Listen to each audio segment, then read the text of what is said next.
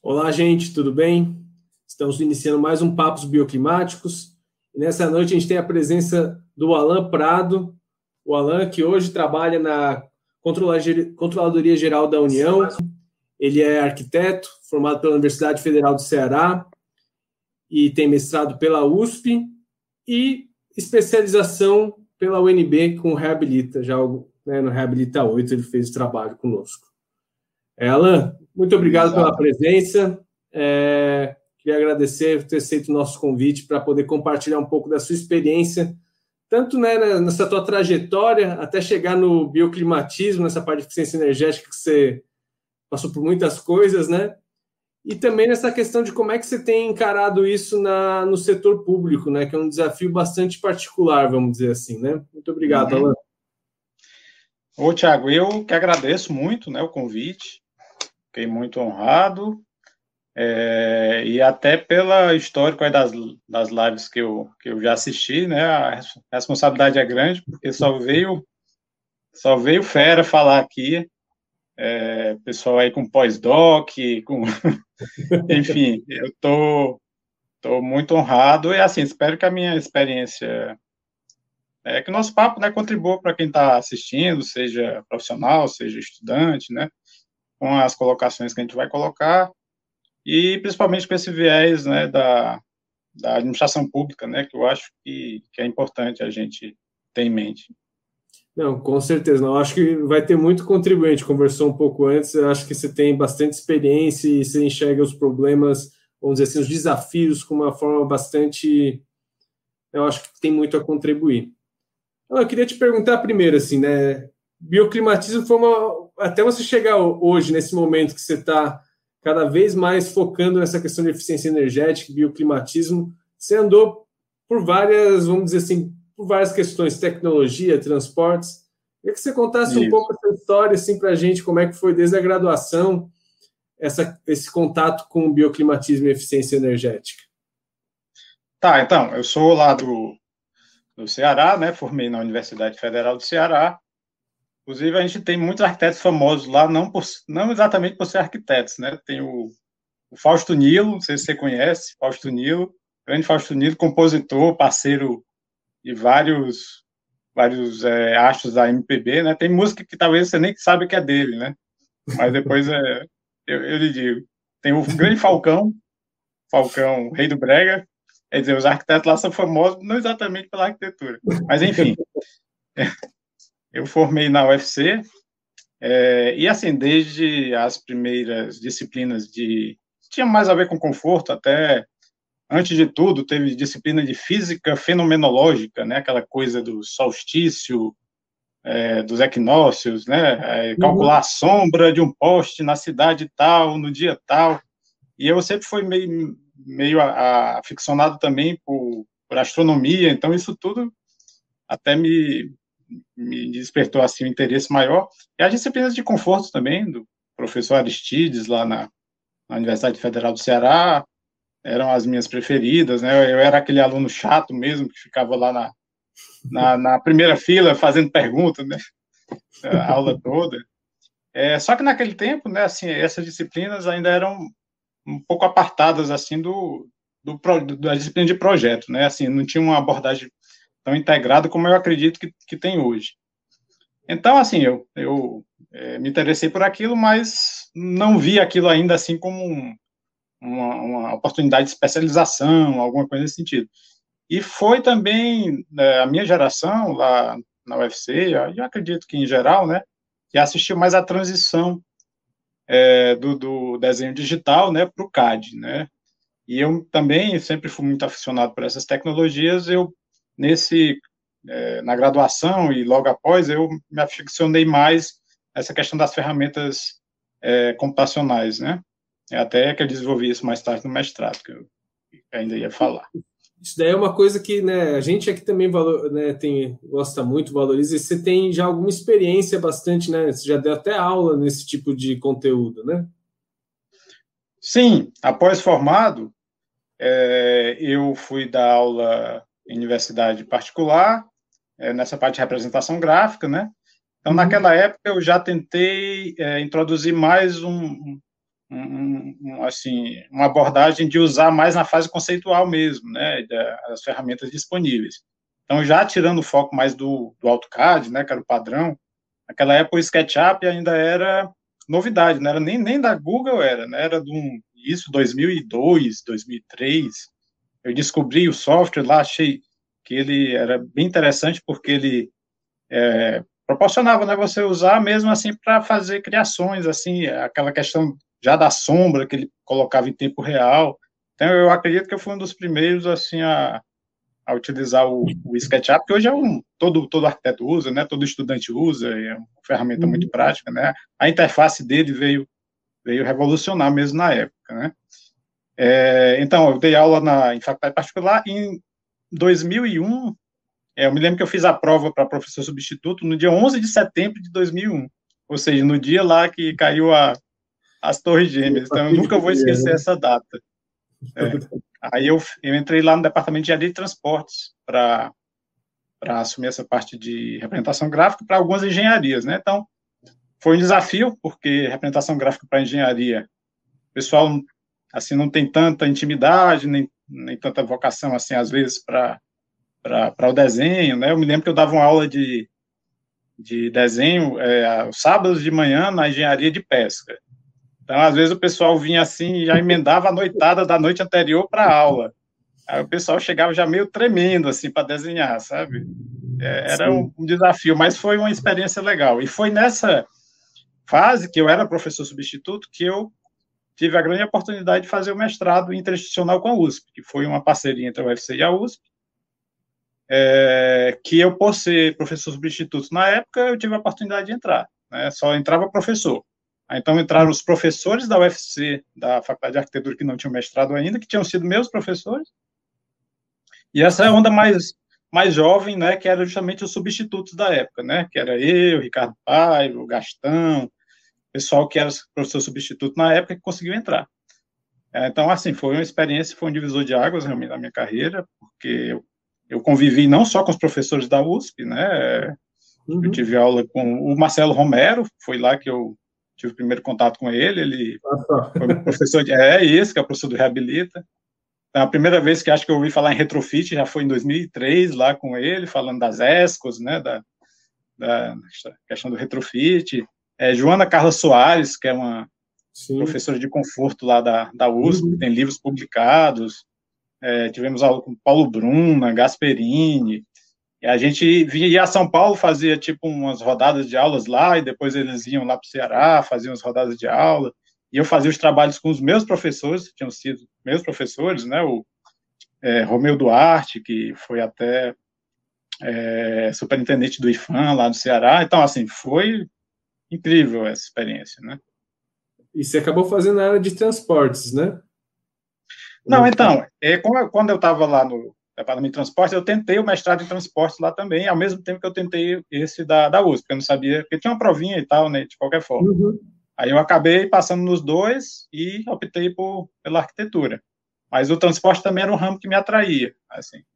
Ah, tá. Aí logo depois do transporte, aí eh, depois do mestrado, bom, aí eu tinha algumas opções, né, de seguir para um doutorado direto ou uh, Aí, mas aí esperar talvez um concurso da universidade, que eu tinha essa vocação acadêmica também, mas eu tinha que resolver a minha vida financeira, né? A mulher estava querendo casar.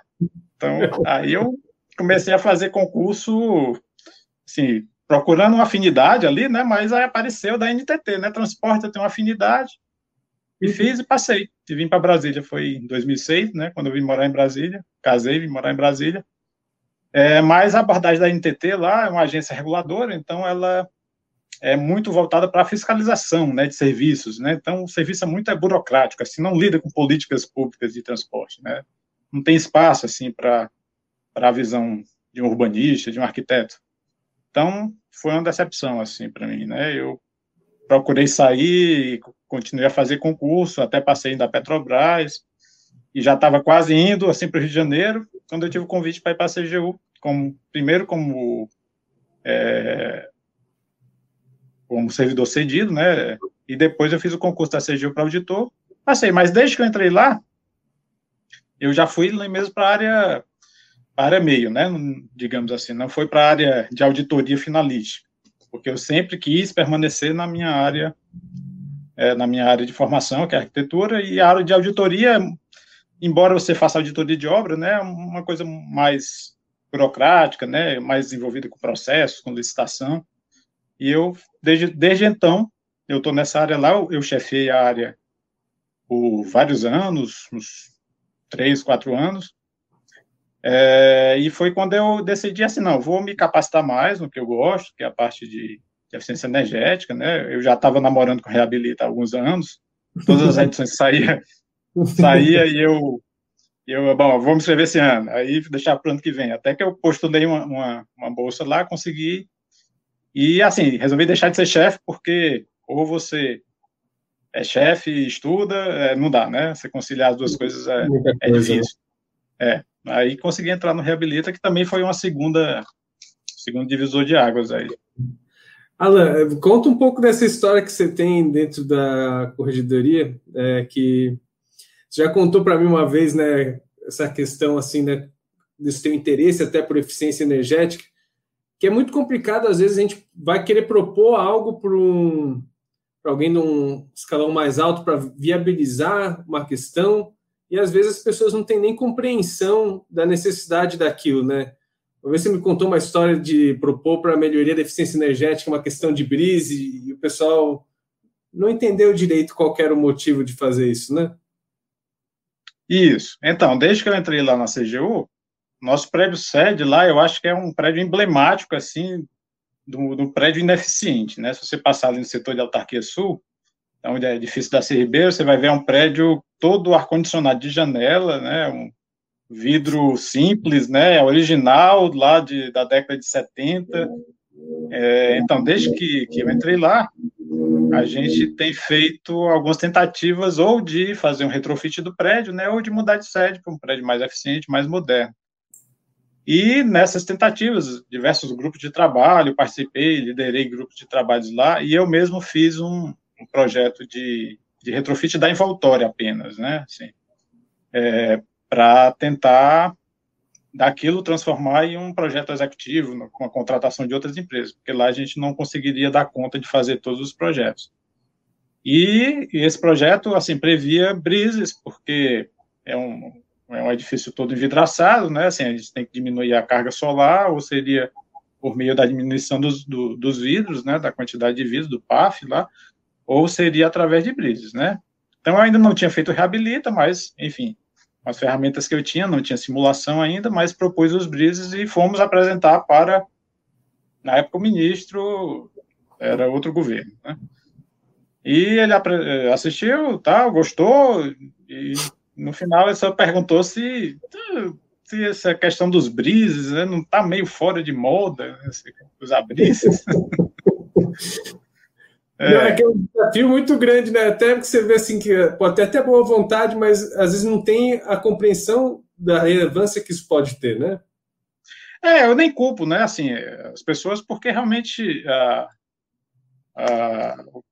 o senso comum, né, da, de arquitetura é muito mais assim do que é mais que é bonito, que é feio, né? Assim, as pessoas leigas assim, fora da nossa área, às vezes não compreendem a beleza, às vezes a gente passa por um prédio que é arquiteto, né, vê que ah, teve aquela preocupação é, é, com os brises, com a orientação, a gente enxerga a beleza naquilo, nem sempre as pessoas leigas, né, enxergam aquela beleza, né, e são contaminadas diariamente pela pela estética comercial, né, que muitas vezes é imposta de prédios envidraçados, né, é, e aí eu, bom, aí eu tive que abrir ali na hora da reunião sites lá de prédios públicos eficientes de concurso de arquitetura, né, para ele, ó, tá fora de moda. Hoje, os prédios considerados de qualidade é, ambiental, né, sustentáveis, é, bioclimáticos, né, fazem, é, usa aí abrir lá, acho que tem um prédio aqui no sudoeste que foi até um concurso, acho que é o do Exército, né, que usa brisas, também o Sebrae lá na, na L2, né, que é um, que é um projeto bastante interessante, que também tem brisa. E, e aí, assim, a gente convenceu que realmente não é, questão de moda e, e nem está fora de moda, né? É questão de, tem que, tem, que, tem que entrar na loucura um pouco. Né? Não está fora de moda, mas também tem um outro motivo, né? Que é buscar melhorar. O... Isso. É difícil, né? Exatamente. É. Mas, Alan, depois disso você acabou entrando no Reabilita e até com uma, não sei se era uma missão sua, mas você tinha um propósito um pouco depois, acabou virando o seu trabalho que acabou entrando no né, o trabalho de conclusão do curso do Reabilita, que virou um artigo da Paranoá, né? foi muito em cima do retrofit do edifício de vocês, né? Isso, é. Quando eu entrei no Reabilita, eu já sabia que eu ia trabalhar alguma coisa em cima lá do, do edifício, né? É, e quando eu tive, então, as disciplinas é, com, com o Caio, né, professor Caio, aí eu não tive dúvida que eu queria aprender aquele negócio lá da, da simulação energética, né? Eu, eu acho que eu tinha ouvido falar alguma coisa, mas eu tinha é, pouco conhecimento e, assim, quando a gente começou as disciplinas, eu já sabia que eu queria fazer aquilo, né? Até, assim, na, quando a gente propôs, fez a primeira proposta, né, do projeto de pesquisa, eu coloquei, tinha que colocar mais professores, né, eu coloquei, então, o Marcelo Romero, que eu já conhecia do mestrado, é, e, o, e o Caio, o próprio Caio, né, e acho que a Dária, uma coisa assim. Aí, uhum. lá naquele sorteio e tal, acabou, eu fiquei com o Marcelo Romero, admiro muito ele, mas é, ele queria enviesar mais o, o trabalho por retrofit, mais de iluminação, e, e eu já estava certo que eu queria aprender uma competência nova, né? Essa competência nova que eu queria aprender era a simulação. Aí vocês fizeram aquele curso lá, né, o curso de Design Builder, você deu com o Caio lá, que eu sabia que eu queria aprender de qualquer jeito aquilo, porque eu queria sair do Reabilita com com, com uma coisa a mais mesmo, né? Não, adiantaria eu fazer uma retrofit de iluminação que eu já sabia como é que funcionava, né? Então, convenci o professor Marcelo, mas a dificuldade dele estar em São Paulo, eu estar aqui em Brasília, né? Aí eu acabei pedindo a ajuda do Caio, que gentilmente me, me acolheu e foi o meu co-orientador também, junto com o professor Marcelo, e foi fundamental para sair o trabalho, né? E você também, que eu lembro que nos aprendizados de design vida, às vezes de, já mais de meia-noite, né, WhatsApp, ô, Tiago, dá um help aqui, como é que eu faço esse ambiente, como é que eu faço esse recurso aqui na, no Design Builder, né, agradeço demais vocês. Né. Mas imagina, Alan. E o trabalho ficou muito bom, porque ele ficou muito completo, você abordou diversos aspectos, né, para realizar um retrofit, né, até com o benchmarking que você realizou. Queria que você contasse um pouco de, de, como é que foi essa experiência, assim, e das conclusões que vocês tiraram desse trabalho, pensando até na aplicação na prática profissional ali de vocês. Sim. Isso.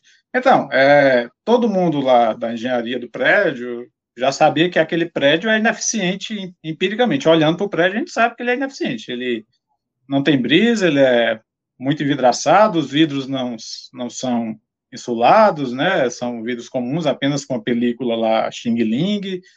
É, só que a gente nunca teve a dimensão de quão ineficiente ele é. Então, assim, bom, primeira, a primeira coisa que eu tenho que fazer é, então, fazer um diagnóstico do prédio, né? Como é que a gente vai, vai descobrir, assim, esse grau de ineficiência dele. Eu já tinha tido contato com esse, essa ferramenta do benchmarking, que é, acho que foi até desenvolvida pelo professor. Uma vez eu vi uma palestra do professor Lambert, da, de Santa Catarina, que ele participou do desenvolvimento desse projeto lá em parceria com o Ministério ou do Meio Ambiente ou de Minas e Energia, não lembro bem, mas é um dos dois. É uma ferramenta muito interessante, que eu acredito que ainda está disponível gratuitamente, é, que tem, ele tem então um banco, né, um banco de dados de prédios, né, aí tem a parte de prédios públicos e acho que já de prédios privados, então, tem um banco de dados, eles levantaram dados de muitos prédios em todas as regiões do Brasil, dados de é, população do prédio, né, de, de, utilização, de consumo. E, então, eles têm é, esses dados e você entra os dados da sua edificação e ele compara, então, por isso que é a ferramenta de benchmark, né, ele compara a, a, o seu desempenho da sua edificação em termos de consumo energético anual com esses prédios, né? E ele te dá, então, um, um ranking lá, é, dizendo se, você, se o seu prédio é está na média lá, ou é mais eficiente ou menos eficiente. Então, a gente fez isso, né? É, eu contei com a ajuda até de colegas lá, para fazer o levantamento das cargas, né, do, do, do consumo do prédio, da, e de todos os dados são requeridos lá nessa ferramenta, e jogamos lá e realmente deu que o prédio, como a gente sabia, era a pior categoria que tinha, que era ineficiente. E que para. É Desculpa, é interessante ver isso, né? Porque às vezes a gente até tem esse sentimento, vocês que trabalham lá sabiam disso, mas é bom ter um parâmetro para mostrar isso, né? Exatamente, ainda mais para os gestores, né? Porque não são da área técnica, né? Os, uhum. os diretores, os secretários, até o próprio ministro. Então a gente a gente fala, ó, esse prédio não é mais é, tem que demonstrar, né? Então essas ferramentas é, objetivas, quantitativas, são muito bons para esse tipo de convencimento, né? A gente prova por A mais B, olha aqui, ó, gente, essa ferramenta comparou vários prédios do Brasil todo e está apontando que a gente está ineficiente. Então, sem dúvida, é, é uma ferramenta muito importante. Então, deu que a gente, para ser considerado minimamente eficiente, se eu não me engano, tinha que é, melhorar o desempenho em cerca de 30%, né? É, de, de consumir 30% menos, menos energia anualmente. Bom, essa foi um dos, é, uma das ferramentas que a gente usou para diagnosticar.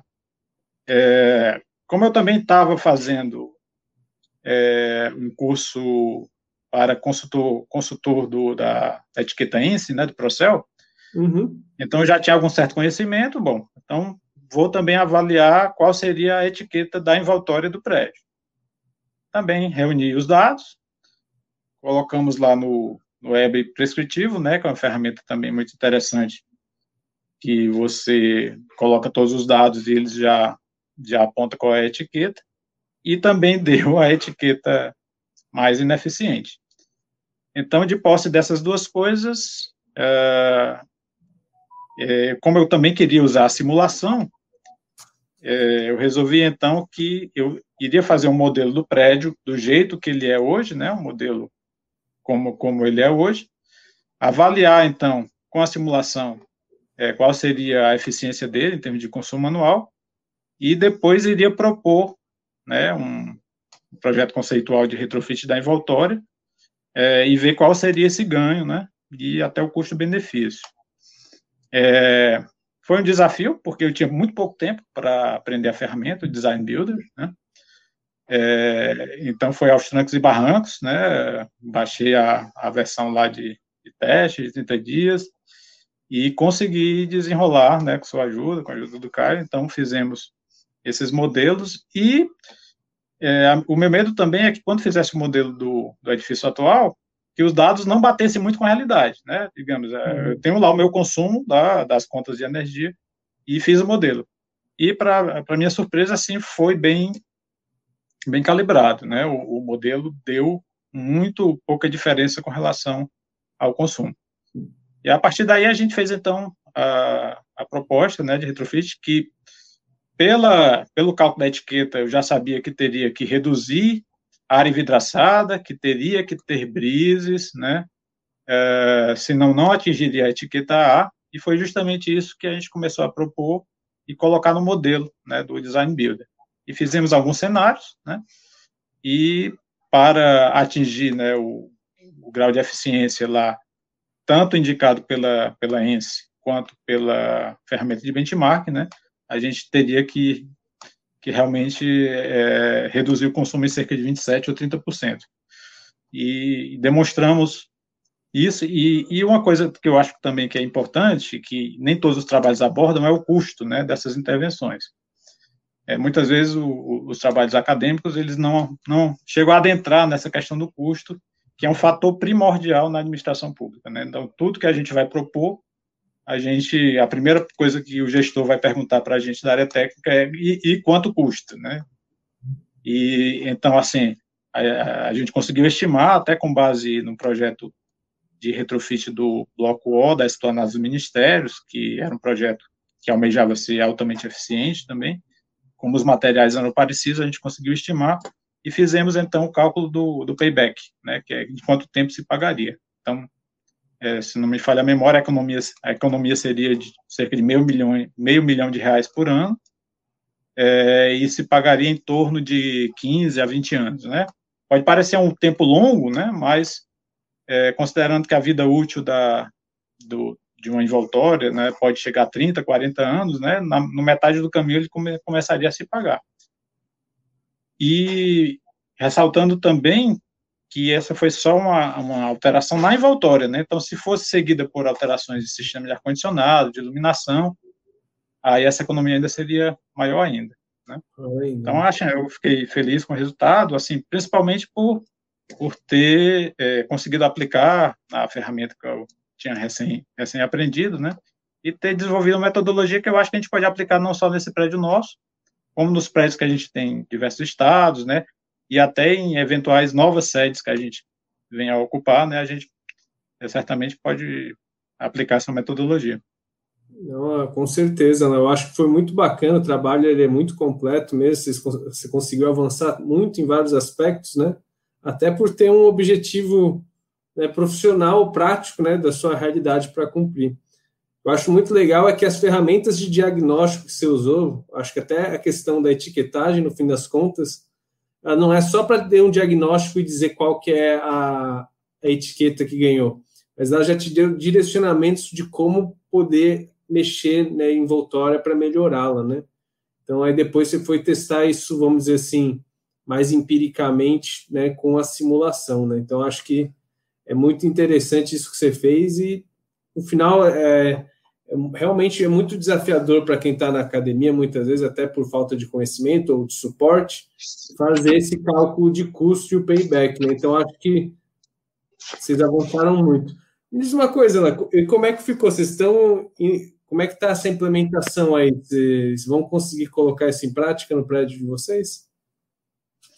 É, então, acho que eu sou uma das únicas vozes lá que ainda quer insistir e, e ficar lá. Porque, assim, eu acredito que prédio público, ele tem que ser é, é, reaproveitado, né? Você não pode simplesmente utilizar os, o prédio, todos os recursos dele, exauri-lo e no final sair e deixar lá o, o prédio em más condições é, para outro para outro órgão público. Né? Eu acredito que a, a União, né, qualquer um dos poderes, né, tem que cuidar dos seus prédios, né? É, não pode simplesmente partir. Tem, tem, tem órgãos aí que simplesmente estão num prédio ruim, que precisa de reformas, e, e saem do prédio que é próprio e vão para um aluguel.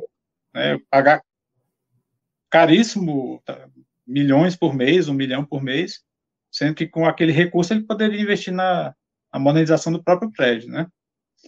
Então, assim, acho que realmente falta a gente é, entronizar no serviço público essa visão de longo prazo, né? E do ciclo de vida da edificação também, né? Que principalmente quando a gente vai projetar um, um, prédio novo, vai ocupar um prédio novo, que a gente tem que pensar a longo, a longo prazo, né? Assim que os custos de manutenção a longo prazo são muito maiores do que o próprio custo de projeto e construção. Então, assim, é, por falta de recurso, né? É, a gente ainda não conseguiu é, implementar essas é, esse projeto lá da Ribeiro, a gente está vendo, enfim, outras oportunidades de, de resolver o problema, que seria mudar para outro prédio. Né?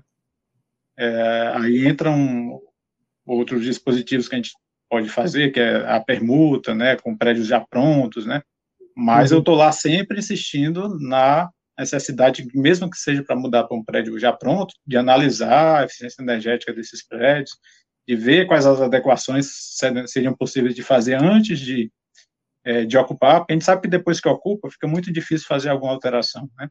Então, eu estou sempre lá levantando essa bandeira da, da, eficiência energética, porque, no final das contas, né, é o, é o dinheiro público que a gente vai estar tá economizando, né, que vai estar tá sendo aplicado de forma mais eficiente. Por outro lado, o meio ambiente vai agradecer também, e as edificações públicas a gente sabe que são responsáveis por uma boa parte do consumo anual né, da, de, de, energia do Brasil. Sim. Vou aproveitar aqui, Alan, a pessoa Oi. lá no YouTube tá mandando muitos elogios, estão gostando bastante. A Amanda, que fez o Reabilita 9, que também trabalhou com retrofit de é, edifícios públicos, né? Uhum. É, muito ah, legal. 9, ela foi depois de mim, é. É, não, ela usou o seu trabalho, está colocando aqui, né? Muito bom conhecer ah, a pessoa, né? Legal. Além do nome. Né?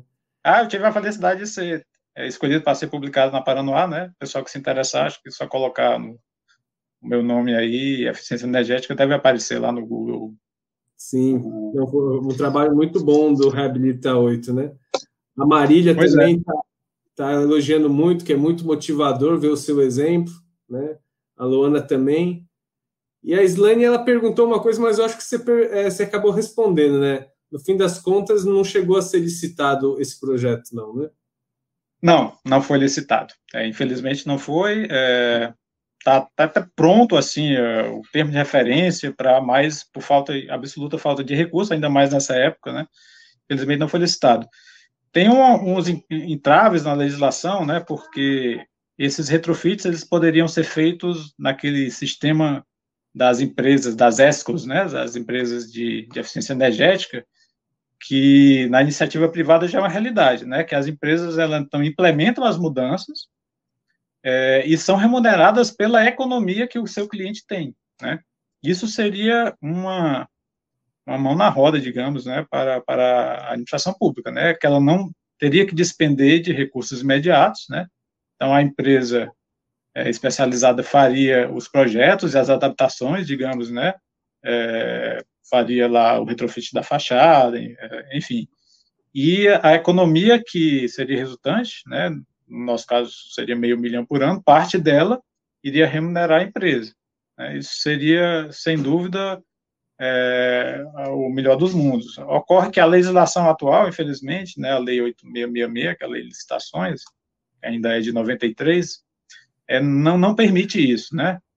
É, algumas, parece que alguns órgãos têm encontrado algumas brechas, alguns entendimentos jurídicos que, que, que, podem que pode ocorrer, mas assim, enfim, o gestor ele sempre fica com medo de assinar alguma coisa muito inovadora, né? Porque o TCU está sempre em cima, então, enfim, por isso assim é, essa essa opção não não é uma realidade ainda, teria que mudar a legislação para facilitar isso. É uma, até uma das conclusões que eu chego no, no artigo. Pois é. é... Não, desculpa. Não, pode falar. Não, é que você comentou até já que você, tem algumas questões, né, inclusive que você coloca no artigo, né, que existem limitações para conseguir implementar melhoria de eficiência energética em órgãos públicos, né? Uma dessas você coloca essas questões jurídicas de modalidade de licitação. Você alguma coisa de capacitação, treinamento. O que, que você enxerga, Alan, como, vamos dizer, como futuro para a gente trilhar para os órgãos públicos estarem mais preparados, mais aptos para poderem implementar melhorias de eficiência energéticas na, nos seus prédios, né? Que, que mentalidade, o que, que você enxerga que poder, que caminho a gente poderia trilhar? É, isso é verdade. Assim, os órgãos em geral, eles, principalmente do executivo, né? Eu, eu enxergo que o legislativo e o judiciário, eles já têm áreas de arquitetura e engenharia mais especializadas, eles fazem concursos específicos para esses profissionais. É, inclusive o Senado, ele tem o Vidiano, né, o, tem um, um, arquiteto lá que é muito atuante nessa área, inclusive hoje eu vi o livro dele, é, que foi lançado pelo Senado, que é gratuito, eu até indico para quem estiver assistindo se já não viu, Edifícios Sustentáveis, é, coloca Edifícios Sustentáveis, Senado, é, aí foi relançado uma edição dele no ano passado, eu não tinha visto ainda, mas está sensacional esse livro. Acho que é obrigatório para qualquer arquiteto, principalmente se for da área pública. Tá, tá muito bom mesmo. Então, mais no poder executivo, infelizmente, eu ainda vejo que carece muito que os órgãos tenham é, essas áreas especializadas de, de engenharia e arquitetura, né? Por quê? Porque muitos órgãos eles simplesmente não têm é, carreiras específicas para isso, né? A própria CGU, né? Ela tem uma carreira de auditoria, ela faz concurso para auditor. Por acaso eu sou um auditor arquiteto que se interessou pela área é, meio, né? A área de arquitetura e engenharia.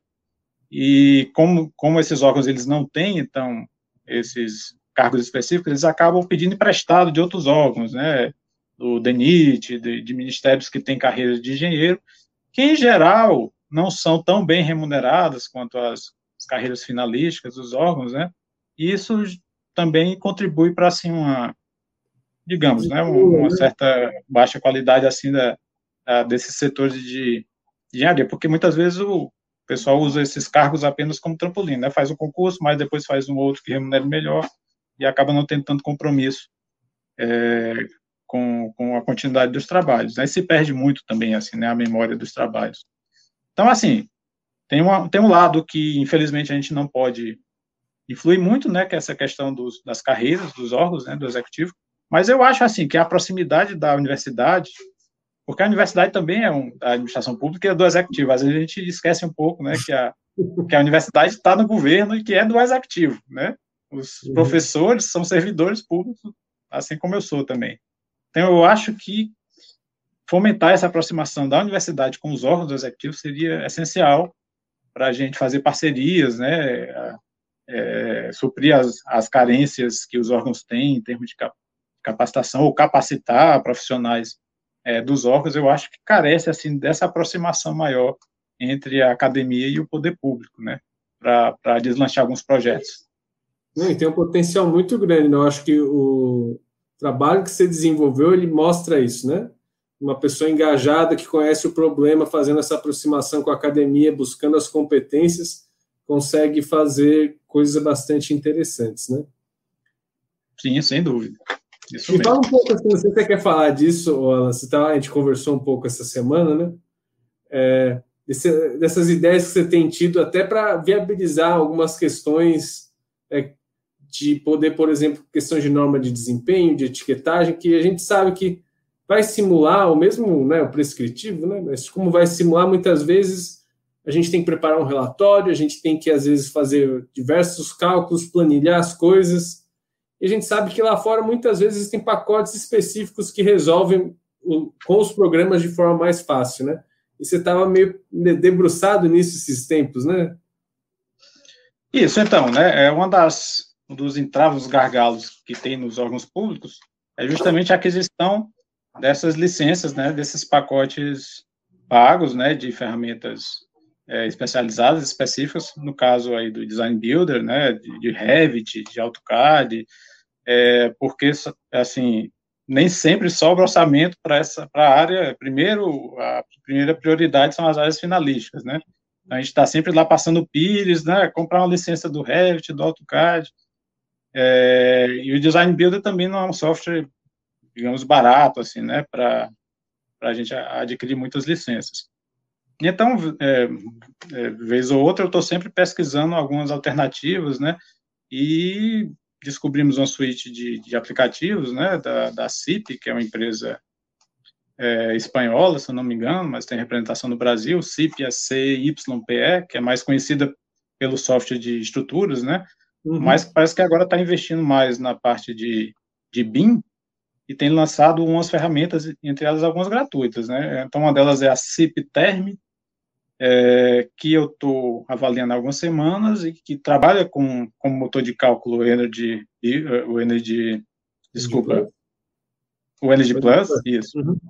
que é o software indicado pela norma de desempenho, né, e pela, pela ENS, pela, pelo Procel, é, e eu estou, então, avaliando, como ele tem uma licença acadêmica, né, e tem algumas outras é, possibilidades de utilizar com menor custo, né, então, avaliando essa possibilidade, até entrei em contato com o pessoal de lá da Espanha, eles até indicaram a possibilidade de desenvolver um, um, uma versão é, específica para as, os regulamentos brasileiros, né, tanto a norma de desempenho quanto a norma do Procel. É a, a exemplo que eles já fizeram com alguns, alguns países europeus, Espanha, Itália, Portugal, tem versões específicas que, inclusive, são gratuitas para uso nesses países. Então, está muito incipiente ainda, né, esse contato, uhum. né, é, vamos ver se vai, vai progredir de alguma forma, né, enfim, vamos ver se a gente consegue colocar mais pessoas também da própria CGU lá envolvidas nisso, ou, ou ver outros órgãos interessados, enfim, está muito incipiente ainda, mas eu acho que carece mesmo a gente ter uma ferramenta mais acessível é, que, que facilite, né, essa criação de, de enfim, que seja customizada para os nossos, os nossos Sim, regulamentos, né? Facilita demais, a gente sabe o quanto que às vezes é trabalhoso e o quanto é suscetível a erro, às vezes a gente manipular diversas coisas, algo um pouco mais padronizado ajuda. Mas eu acho que isso entra muito naquilo que você falou, né, Alan? É buscar, ter iniciativa e buscar as parcerias, né? Eu acho que existe muito potencial para isso. É, eu acho que é algo que a gente ainda carece, né, de certa forma. Então é muito bacana ver né, essa iniciativa sua, vamos dizer assim. Uhum. Alan, a gente está chegando aqui ao final do, do nosso papos bioclimáticos e eu queria te fazer um pedido, então, né, antes da gente encerrar. Hum. É, dentro dessa reflexão toda que você está colocando de como é que a gente pode melhorar é, né, os nossos prédios públicos, a gestão deles, né? Queria que você deixasse uma mensagem, assim, né, uma reflexão que seja é, algo assim, um conselho, né, para as pessoas né, que estão querendo entrar nisso ou que de alguma forma estão envolvidas nisso e, e querem poder melhorar essas a prática profissional delas né, na administração pública. Uhum. Então, assim, é, os futuros arquitetos que porventura estejam vendo, né, os recém-formados ou os demais arquitetos, é, eu diria assim que não tivesse medo de, de adentrar por áreas que às vezes parecem um pouco mais complicadas, né, que exigem mais raciocínio mais lógico, quantitativo, do que porque o arquiteto, a formação muitas vezes é muito direcionada para a questão da, da criatividade, né, da, é, até do lado mais estético, mais artístico, né, mas que, que não tenham receio de tentar entrar nessas áreas mais quantitativas, que eu acho que esse é o diferencial do arquiteto é, atual, né, se ele é, conseguir conciliar né, essa vocação que o arquiteto já tem de liderar equipes né, multidisciplinares com um conhecimento maior, não precisa ser um matemático, um engenheiro, né, mas um conhecimento maior. Dessas ferramentas quantitativas, né, é, de simulação, é, eu acho que ele é um profissional que tem tudo para consolidar essa liderança nas equipes de projeto, né, porque ele, ele já tem por si só uma visão mais holística, né, o arquiteto mas lhe falta, às vezes, essa, é, é, essa vocação para essas questões quantitativas, né, e mais objetivas, né, desses, digamos, esses programas de simulação, é, até mesmo de orçamentação, né, eu vejo, a gente recebe estagiários lá no, na, na CGU, tem um, dois estagiários lá hoje, Gabriel e Thaís, é, a gente vê, assim, que e é uma, é uma falha também que eu vejo da minha formação, é, que depois que a gente correu atrás, que é a questão é, financeira dos projetos, né? Na faculdade é uma maravilha, né? Você pode propor o que quiser, você não está preocupado é, com, com custos, né? Se aquilo é viável, se não é viável, e, e, a gente sabe que na vida real não é assim, e muito menos na administração pública, né? Então, é, o custo é essencial, né? Então, a questão de, de orçamentação, né, de compreender é, como se faz orçamentos de, de, de, de, edificações, né? Na administração pública, então, compreender é, as limitações e a base, por exemplo, base SINAP, que é, que é essencial você entender, que é a base que é, que é alimentada mensalmente pela Caixa Econômica Federal. Então, fazer propostas sempre viáveis é, economicamente, né, é, ter em mente essa questão do custo-benefício sempre também. Então, é, é, isso que eu teria a dar como sugestão né, para a turma que está entrando agora, que está recém-formada, é que não perca de vista essas questões, né? As questões quantitativas, as questões financeiras, econômicas, de custo-benefício. Isso realmente é muito importante. Não, excelente, Alan. Eu acho que é sair dessa zona de conforto é, tem muita coisa para ganhar, né? Sim, com certeza. Alan, queria agradecer mais uma vez sua presença. É sempre ótimo conversar contigo. Você é... Esse negócio de sair da zona de conforto né, e buscar desafios, eu acho que é contigo mesmo. É bem bacana, sempre bom escutar o seu. É, ano passado eu eu tive viajando de férias com a família, né? Aí fui em Barcelona. É, aí voltei todo animado para fazer doutorado. Até mandei uma mensagem para o Caio Caio, estive em Barcelona, vi que tem uma universidade politécnica, que tem um centro de excelência, e ele já, já fez o doutorado dele lá, né? Então, me ajuda aí a fazer, mas aí veio a pandemia, eu estou mais com o pé no chão agora, adiei um pouco os planos aí, mas é o meu sonho é, é partir para um doutorado aí, e quem sabe fora aí, para agregar mais, mais a minha carreira. Não, com certeza, né? vai com certeza é um sucesso. Essas coisas às vezes dá um. Essa pandemia, principalmente, né? Segura um pouco os planos, mas na hora certa vai estar chegando aí, com certeza. Tá certo? Gente, queria agradecer a presença de todos no YouTube, muito bacana, várias pessoas, muitos elogios ao Alan. E a gente se vê na próxima semana e até mais. Um grande abraço. Até mais. Gente.